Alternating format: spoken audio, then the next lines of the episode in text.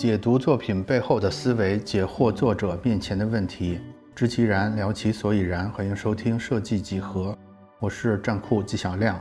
人如果做这件事儿都没有愉悦感，就是特痛苦，嗯那不就是工作吗？嗯但是如果你能又能是工作，又能特愉悦的话，嗯我觉得挺好啊，这事儿啊，就是愉悦比什么都强。就这人假设如果坐在这儿，嗯他根本就不喜欢干这事儿，但他觉得我自己必须干这事儿的时候，这事儿本身就特别没意义。其实，其实最忌讳的就是那种黄土垫道、净水泼金、焚香沐浴，告诉别人说老子要开始搞创作，啊 就是这种也不可以。其实就证明你根本就不喜欢这事儿。嗯真喜欢这事儿没有这么严肃，你可能随便拿一破纸你就开始了，对嗯对吧？其实像我们这些画漫画的。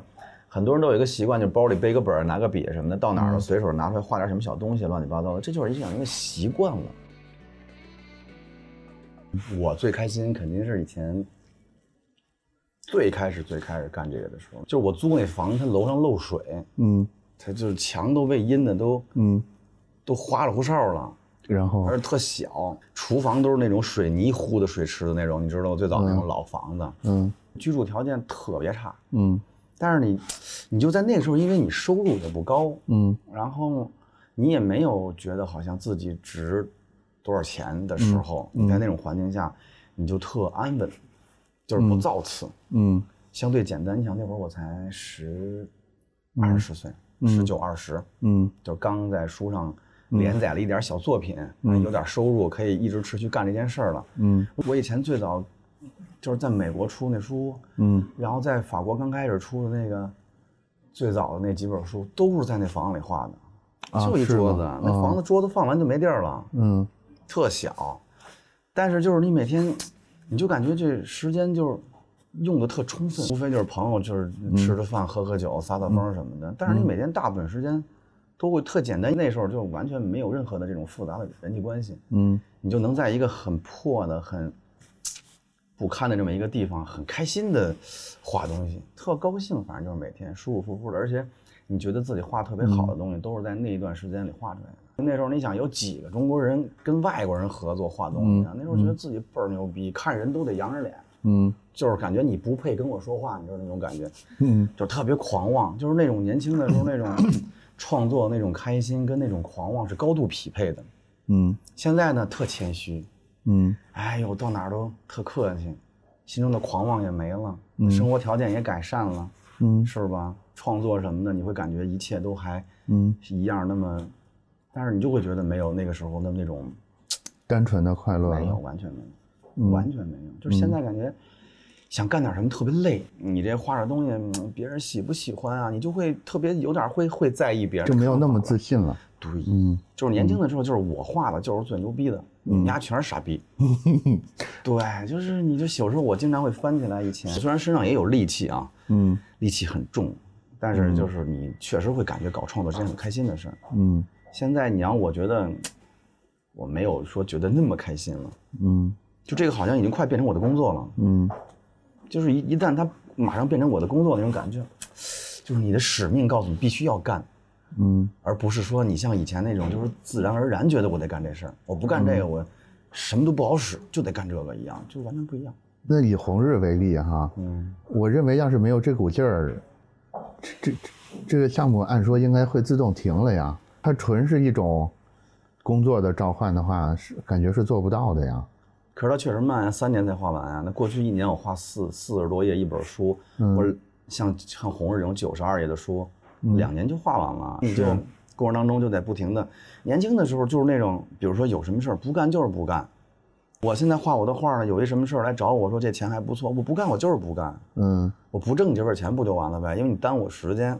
嗯就是没觉得好像钱有那么的重要。嗯嗯现在虽然觉得钱也没那么重要，但是用钱的地方多了，嗯，就得最起码把这些能用钱的地儿的口子得填上，这件事儿很重要。我觉得这一面挺反直觉的。我我相信在大多数读者的想象中，你不是这样的，应该是那种啊啥都不吝的那种形象。你岁数到了吗？四十了，我再混不吝，你老混不吝，那得是吧？嗯，是的，哎，所以我们可以认为这是最悲哀的部分嘛，就是就是到了现在四十多或者四十出头，这个这个程度，有很多别的事儿都出现在生活里边、工作里边。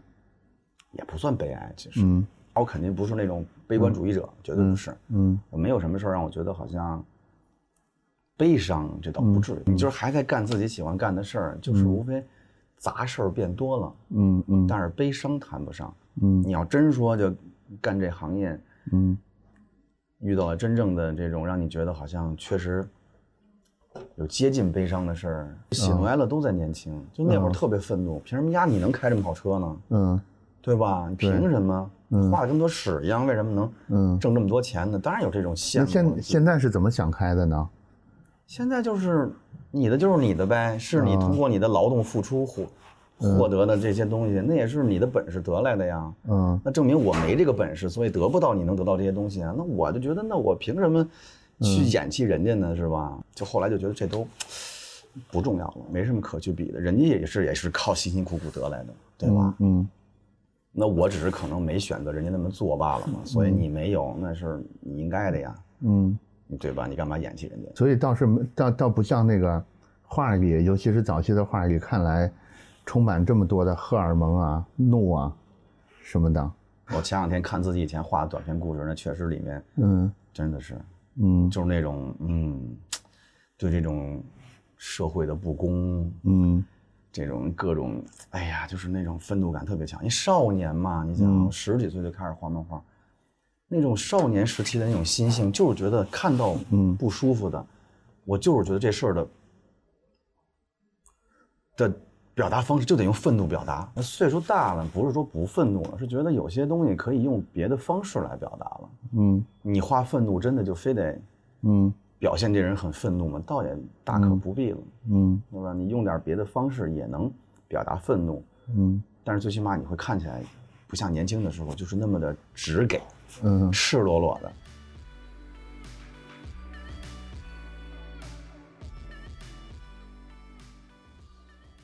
但是这样是不是有一个风险？就是说，嗯、表现层做的没有这么直给之后，可能可能读者接受起来就有点难了。作为漫画作者，是不是也得刻意的去为这些更年轻的读者去考虑，怎么满足他们？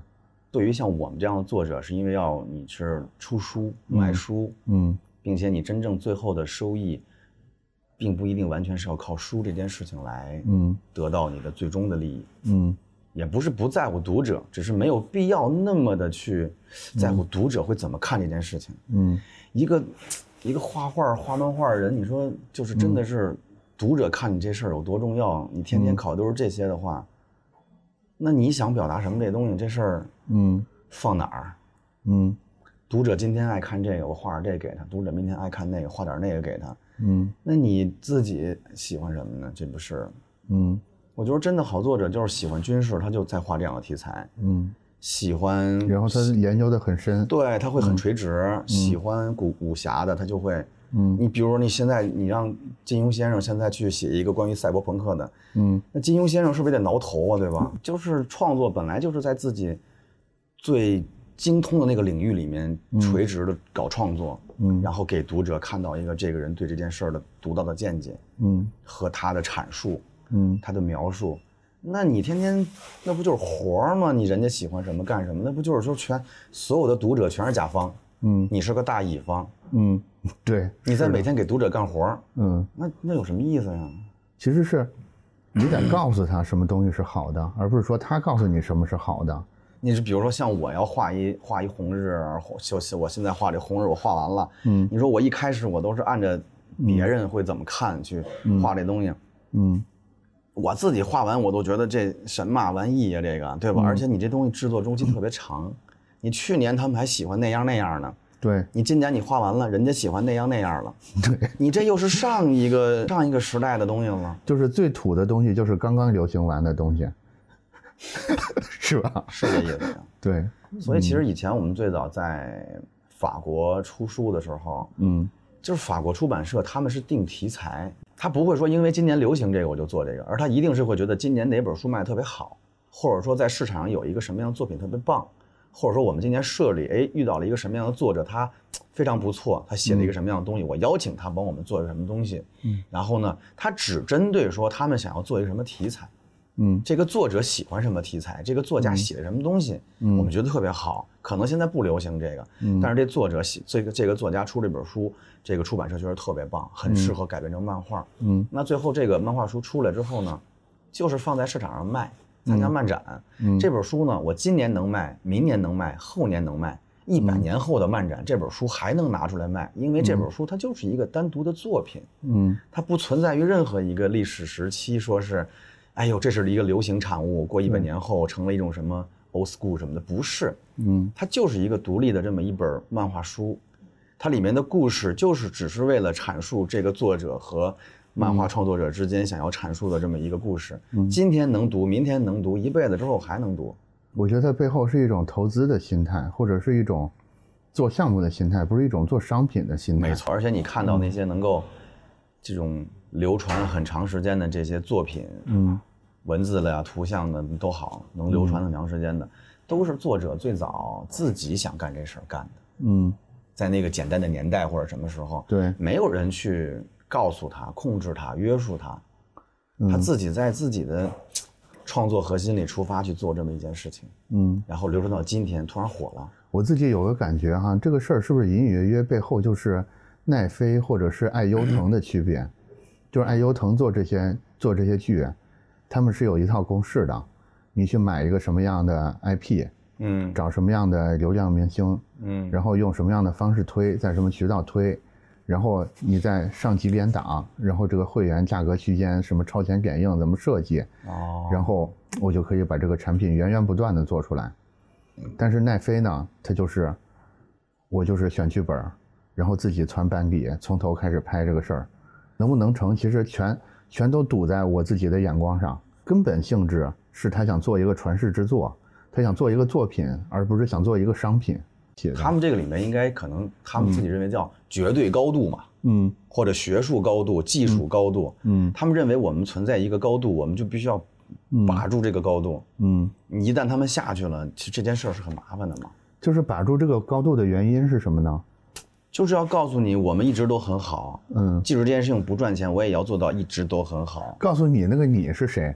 读者吗读？者、观众，嗯，你所有人，你得一直相信我们是可以一直做出很好的东西来的，嗯对吧？其实这就是一个很，这其实就是一个最简单的广告嘛。嗯对吧？你打多少广告，不如说你就每年不赚钱的做了很多特别厉害的东西。这个广告比做什么广告都都来的厉害。嗯你想当观众，像我这样观众看到噔噔都觉得特别好的时候，这不是广告吗？我已经绝对相信他了，对，是，对吧？我以前看到只要是什么一个一个地球搁那儿转，嗯一个女人举个火炬，嗯是吧？什么几个星星飞过河，我觉得这片都没问题。可是现在我看到这样电影公司，我觉得应该也不会太好。对，对，因为主要是更厉害的等等来了。对，他们的垃圾也挺多的，我已经不太相信他们了。嗯但是现在只要看到噔噔，我就觉得哦，一定没问题，因为他他不一定说东西拍的都是好的，嗯。他最起码对于像我这样的观众想要看到的东西，他能拍给我看。有一些读者如果他需要这个的话，你给他，刚好你们建立了某种联系，对，他购买了你的东西，去阅读完之后觉得哎呦这是我要的，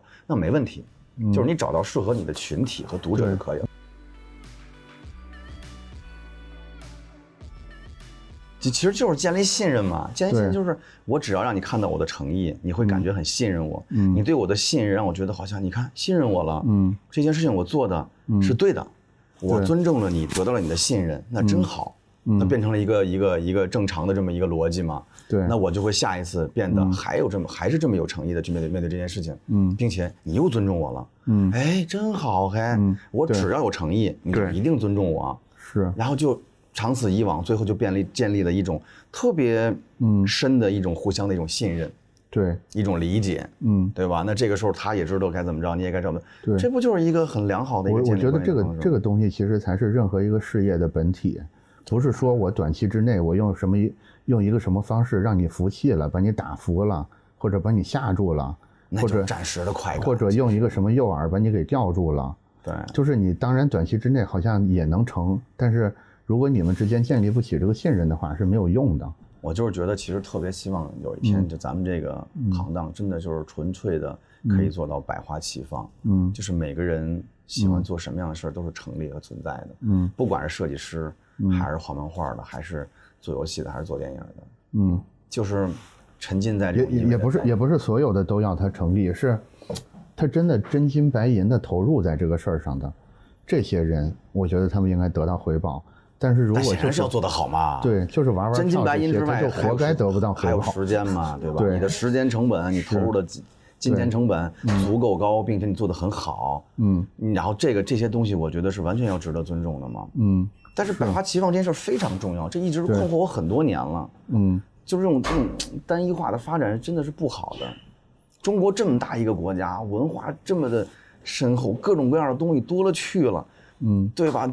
都是可以有很多人是可以吸引到这个行业来干这件事情的，对吧？嗯你甚至用雕塑来画漫画都没问题，嗯你用国画画漫画也没问题，对吧？你用版画画漫画都没问题，你怎么画都可以画漫画，嗯都可以做这件事情。嗯都可以来阐述你的这个世界，没问题的，阐述你的创作。嗯但是如果过于，这就是发现好像这么大个国家，你点开一漫画平台往上一刷，就这个，感觉都是两三个作者做的对呀、的。这从哪儿学的坏毛病？全是这个，嗯是吧？这么大一个国家就这个，嗯，你到了法国书店里面那些书琳琅满目，我觉得最终的那个防火墙是有一群读者或者消费者之间建立了这种信任的人，这些才是行业的中流砥柱。没错，我也相信这点。只要只要有我的读者相信我，嗯他就会支持我，支持我，他就会去，比如说我出食堂买我的书，作为我的消费者，我的衣食父母，嗯，他可以通过这种职业的方式，让我这个作者不至于饿死。对，与此同时对吧，你的信任就很重要啊与此同时，他也会得到一个更高质量的回报。这个回报，回报就是，因为双方都知道，我我我们俩还要在一块儿处很长时间，所以很多事儿就会做得更认真一点儿。就是咱俩不是啊对 one night 这就像刚开始最早咱俩是要过日子，的。最早你说你百分之百的面对你的读者，你的读者通过自己的真金白银回馈给你，对，对吧？然后通过自己的这这种很很诚恳的批评或者表扬，对来面对我的喜欢的这个作这个创作者，嗯，那你们建立了一种特别好的一个桥梁，嗯，这个事儿才会让我觉得，哎呦，我今年书卖的还挺好，我会在下一本书做得更好，让你们看看我还能做得更好。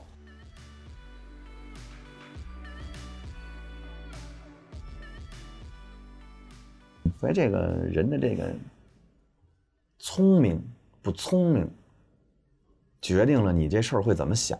嗯你这个事儿怎么想，决定了后面这事儿你会怎么干。嗯这事儿怎么干，变成了一整套东西。嗯聪明人干聪明事儿，最后这事儿差不到哪儿去。嗯傻子也不也也，傻子可能也能干好东西，但是对，但是就是可能就是成功的机几率，我个人觉得吧，可能就，所以人还是得聪明点，得动脑子。嗯我觉得动脑子特重要，对，分得清楚究竟什么是是别轻易能控制的什么是轻易就不能控制愤怒了，对你得冷静的分析这事儿为什么嘛，对吧？嗯嗯尽量找找办法让自己，你说尴尬谁不会？嗯你多尴尬呀！有些时候遇到那些事儿，你说尴不尴尬？嗯尴尬。嗯但是你愤怒解决问题吗？嗯，你就是现场跟人打一架，头头破血流的，这也解决不了问题，对，是的。是吧？所以就是还是得，不过好在好在，我觉得未来的趋势还是，大家会把更多的时间精力，包括钱花在自己喜欢的那个比较小众的兴趣上。我坚信一定是这样的，嗯因为中国现在在快速发展的这个阶段，你会发现呀，大家在物质生活的层面上，都会相对的在一天一天比一天变好，嗯，你不觉得吗？现在每天就吃饭大鱼大肉什么的，就等到饱和状态之后，其实对他来说，是啊，人们对这个对艺术的追求也会更高了。对他就会更聚焦在他认可的那些事儿上，而不是说街上大家在流行的那个事儿上。对。本期节目就到这里，我们下期接着聊。